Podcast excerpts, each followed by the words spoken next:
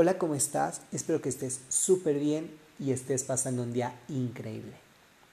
Hoy quiero abordar contigo un tema que a mí en lo personal se me hace muy importante, no solo por el sano desarrollo de nuestros niños, sino porque este tema desemboca en dos lados. Uno, en el desarrollo sexual del niño y la niña, y otro en el placer de leer.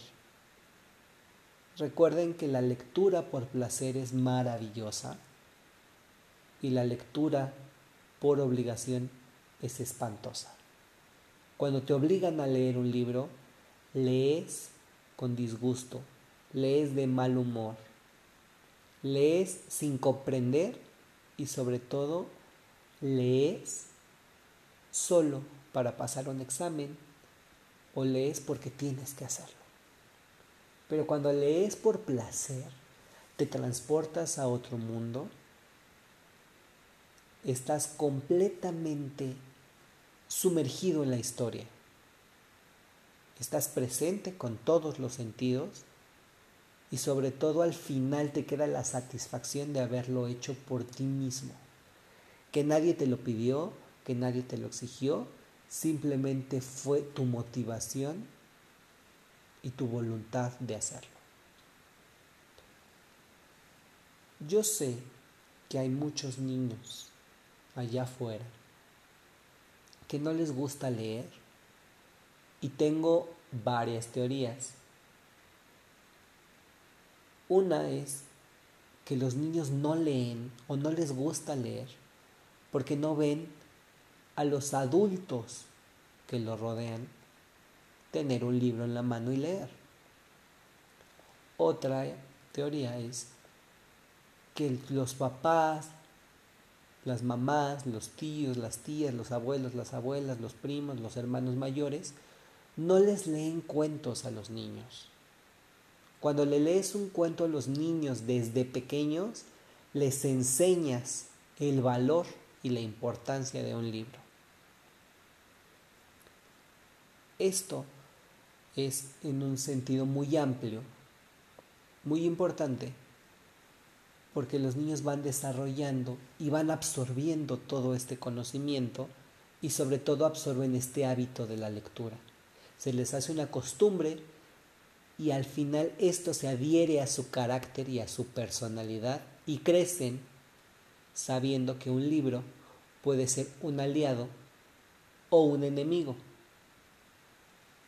que esto, en mi caso, siempre estuvo presente. Yo sabía que tenía libros que eran mis aliados, en los que yo me podía refugiar y que si me sentía triste me sumergía en esta historia y ahí me sentía seguro. Y sabía que hay libros que son mis enemigos, que los leí, que ya sé cuál es su panorama, ya sé cuál es este escenario y no quisiera volver a enfrentarme a esta historia porque son historias tristes, porque son episodios trágicos de la historia, porque son historias que simplemente no quisiera revivir, porque a lo mejor la historia en sí no es mala ni es fea, pero en el momento de mi vida en el que lo leí estaba pasando un momento difícil, tenía una experiencia no tan grata. Y el volver a leerlo me evoca a este recuerdo.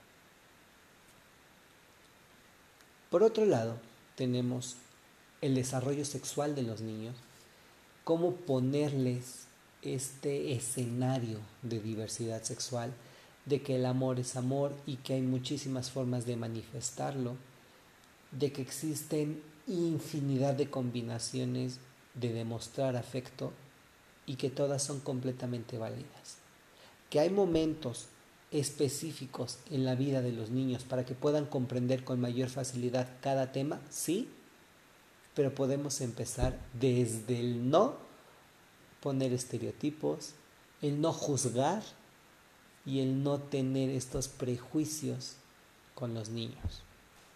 Si preguntan por qué tal persona tiene el pelo azul, decirles, bueno, pues le gusta el color azul y lo quiso traer en su pelo, ¿Por qué tal persona está tomando de la mano a tal persona? Pues porque se quieren, porque su manera de demostrarle que está ahí le puede dar seguridad. Hay muchísimas, muchísimas respuestas amables a las preguntas difíciles que hacen los niños, pero los niños hacen las preguntas más sensatas y los adultos tenemos que darle a los niños las respuestas más sensatas posibles, porque se lo merecen, porque son nuestro futuro y ellos confían ciegamente en nosotros, confían en nuestra palabra y sobre todo saben que lo que nosotros les digamos, ellos lo van a tomar por verdadero. Por lo tanto, no hay que mentirle a los niños y hay que darles respuestas que les satisfagan y que les hagan sentir que la pregunta que hicieron quedó completamente resuelta. Este libro es un cuento infantil que se llama Paula tiene dos mamás. Aborda el tema del lesbianismo, sin decir lesbianismo, aborda el tema de las familias homoparentales sin decir familias homoparentales y aborda el tema de la diversidad sexual sin decir diversidad sexual. Pero hace que los niños comprendan estos tres términos sin siquiera habérselos mencionado. Los niños son muy inteligentes y captan la idea al 100%. Paula tiene dos mamás. Es un cuento escrito por Leslie Newman y Mabel eh, Pierola es la ilustradora. Me encantaría que pudieran buscar el libro.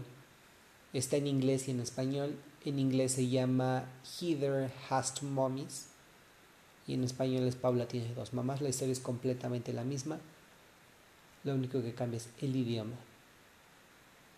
Yo se los voy a leer y vamos a hablar un poquito de esto, vamos a debatir, les voy a dar mi opinión sobre todo del contenido del libro.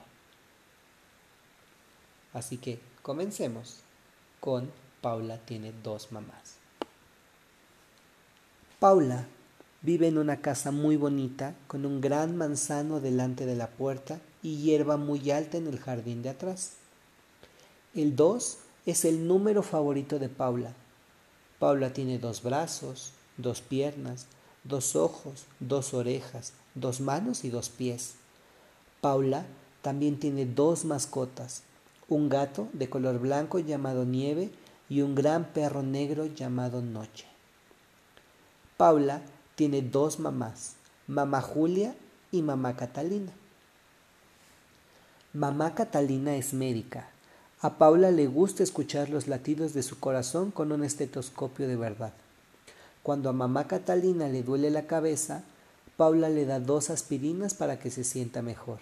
Cuando a Paula le duele la rodilla, mamá Catalina le pone dos vendajes. Mamá Julia es carpintera.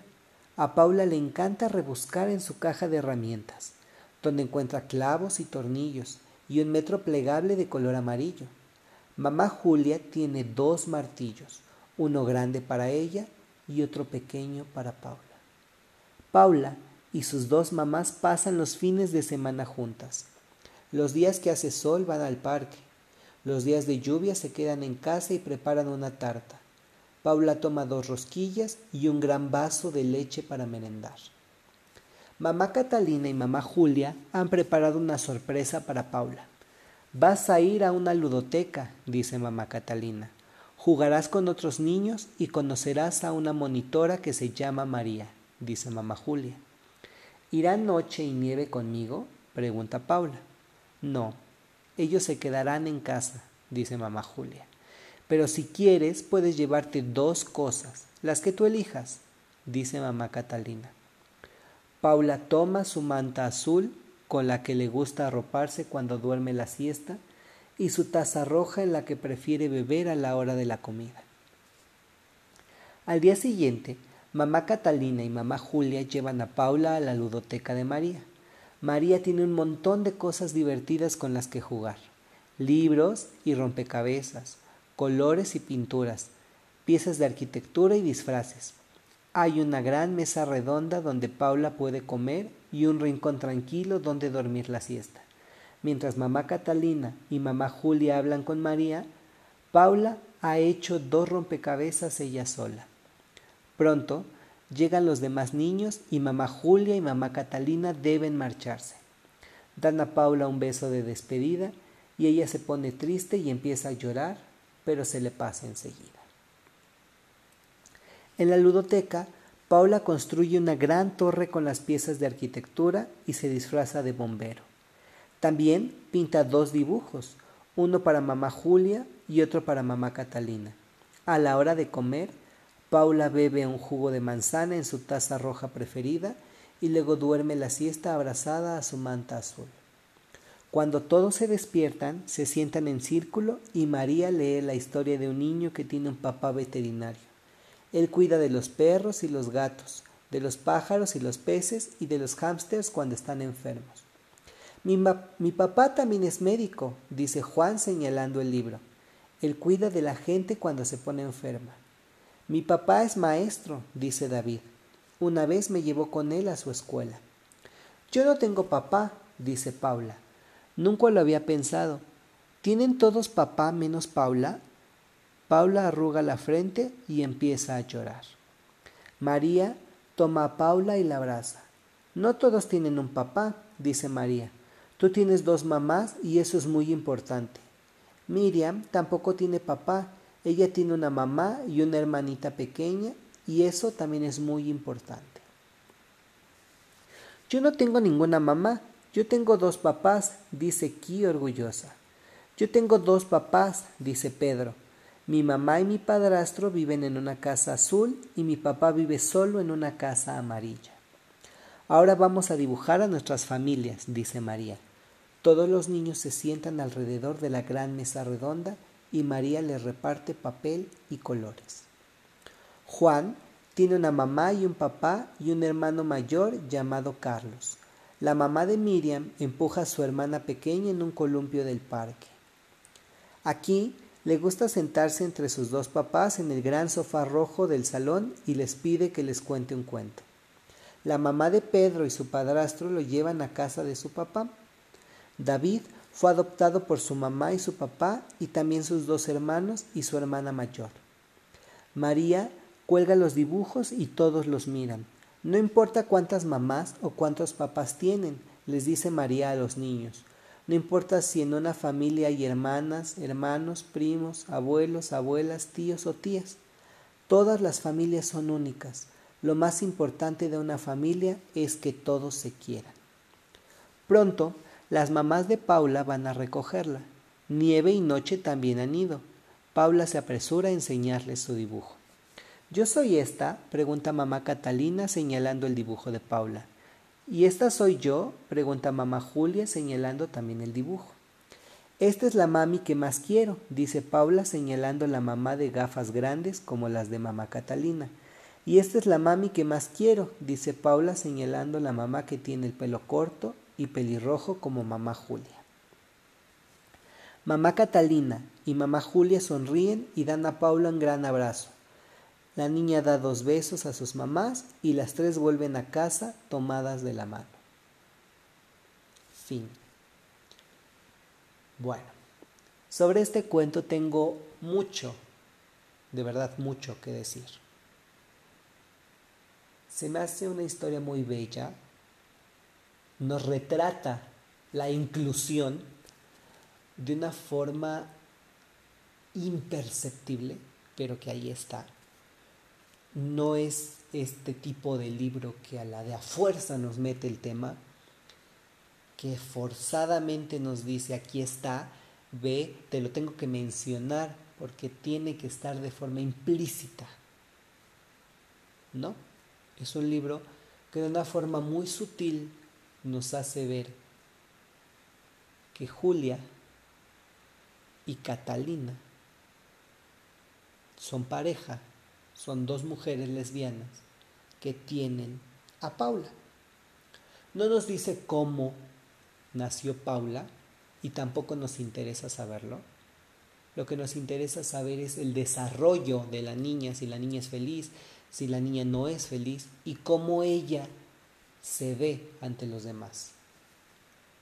El libro pudo haber hablado de que los niños le hicieran bullying a Paula por tener dos mamás, pero no es el caso.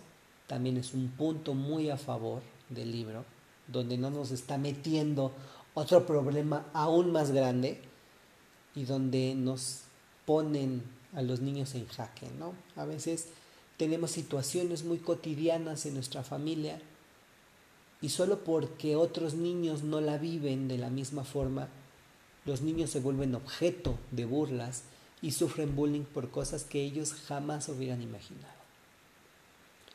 Nos habla también de que hay familias de dos papás,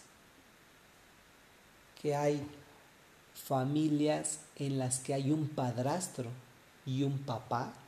No sabemos por qué el papá no vive en la casa azul, pero pues al final está presente en la vida de los niños. Hay hermanos mayores y hermanos menores.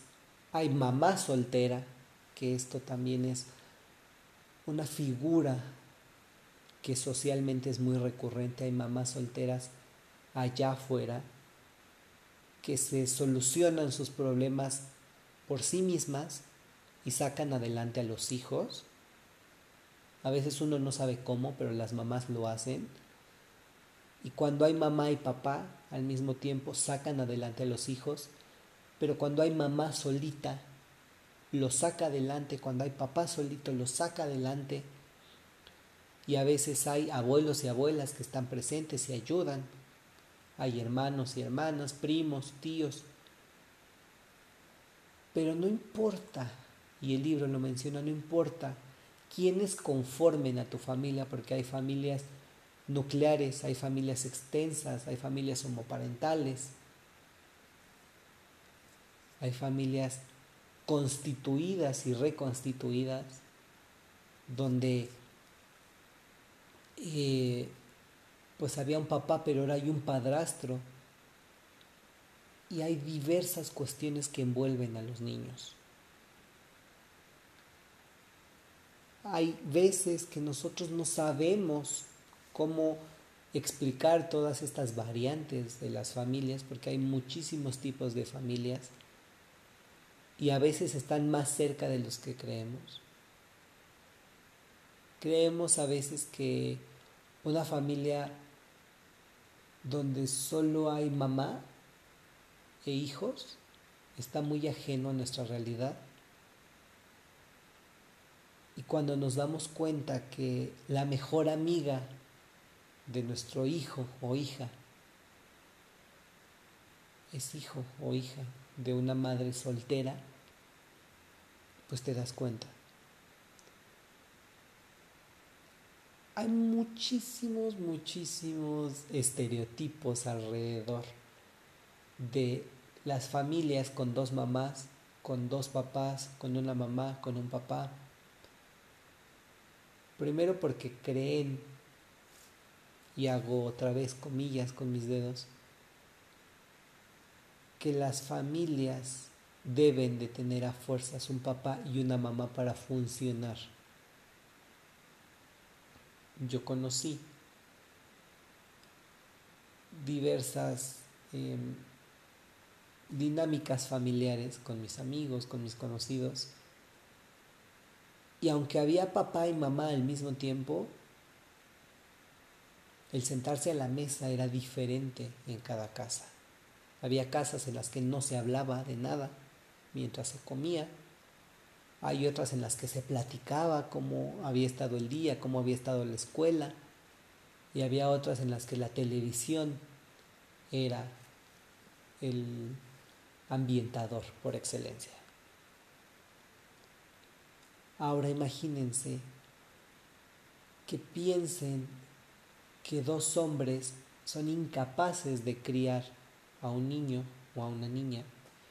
Dos mujeres son incapaces solo por el hecho de ser homosexuales. Es una historia que se empezó a formar desde los años 60 y que sigue vigente y que debemos derribar, por supuesto, porque todos tenemos la capacidad de hacer las cosas de una manera inteligente, de una manera productiva.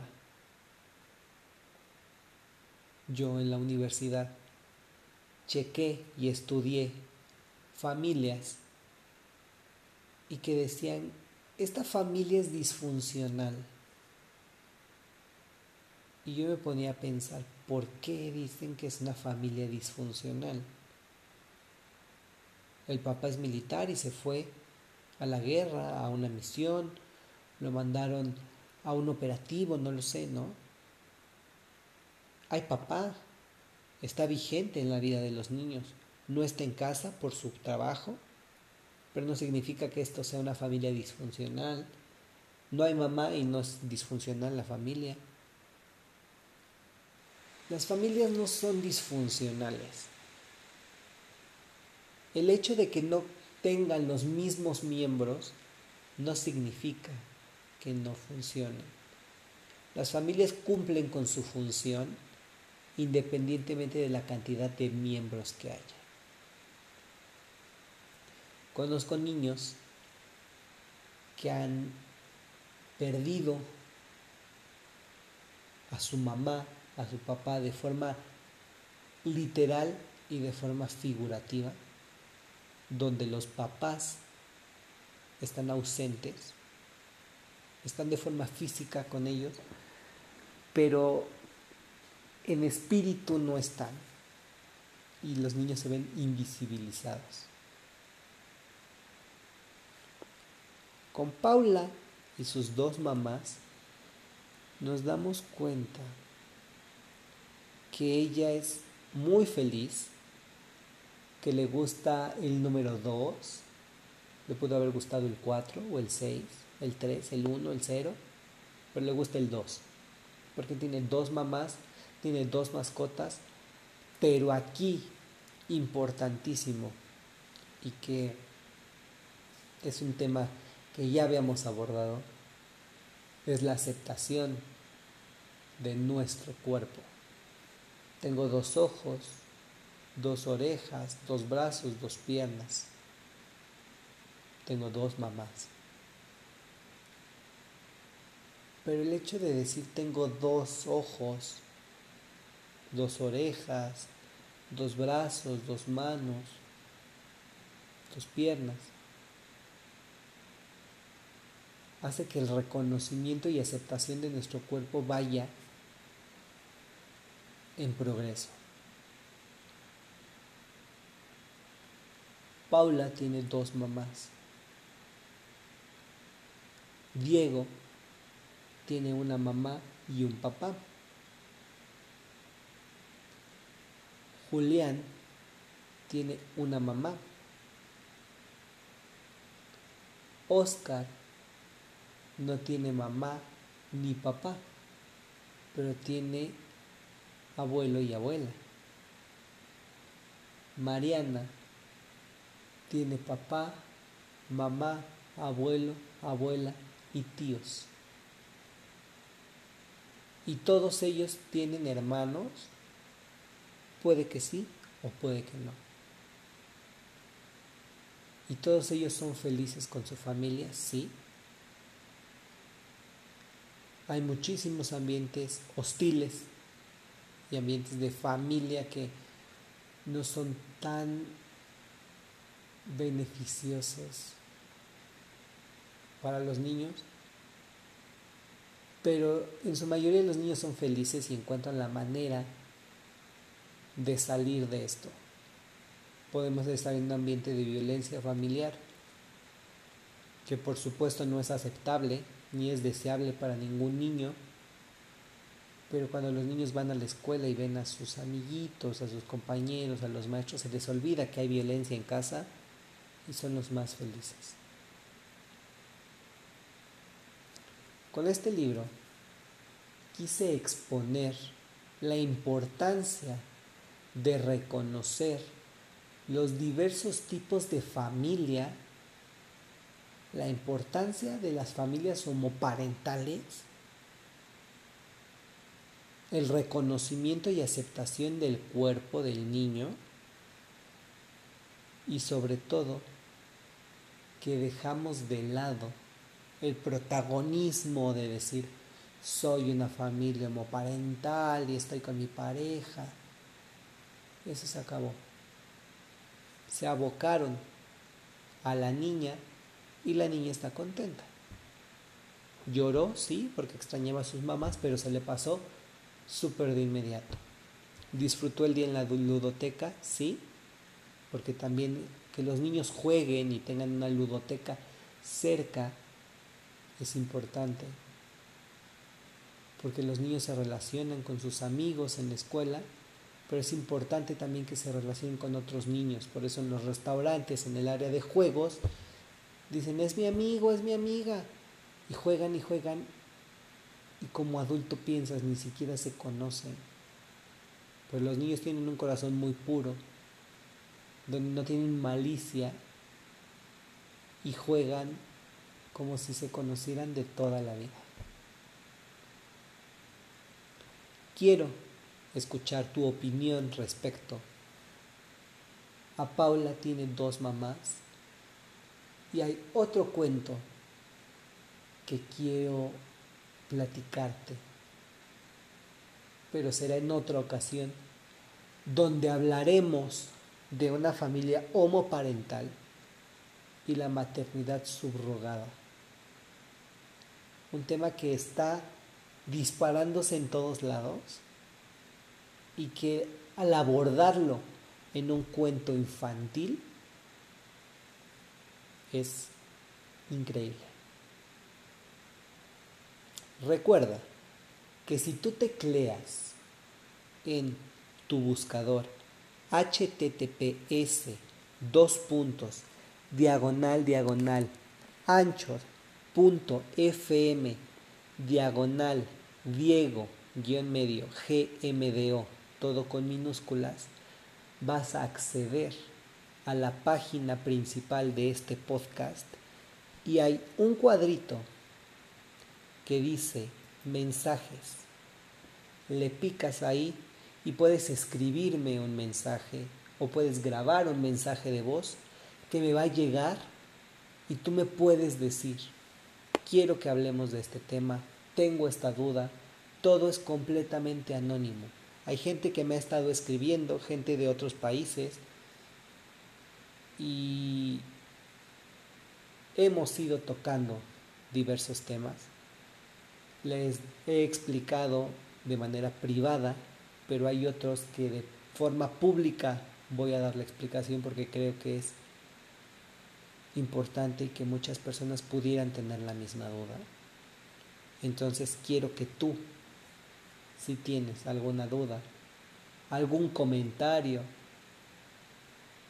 algo que quieras compartir conmigo y que sea de forma anónima, porque recuerda que este es tu espacio seguro, teclea https dos puntos diagonal diagonal anchor.fm diagonal Diego guion medio GMDO y ahí en la sección de mensajes puedes escribir o grabar tu mensaje, tu duda y a mí me va a llegar y estaré complacido de escucharte y de ayudarte a resolver esa duda y que juntos investiguemos y encontremos la respuesta. Recuerda que la lectura, el cultivar la mente, el siempre buscar información nueva es lo que nos va enriqueciendo.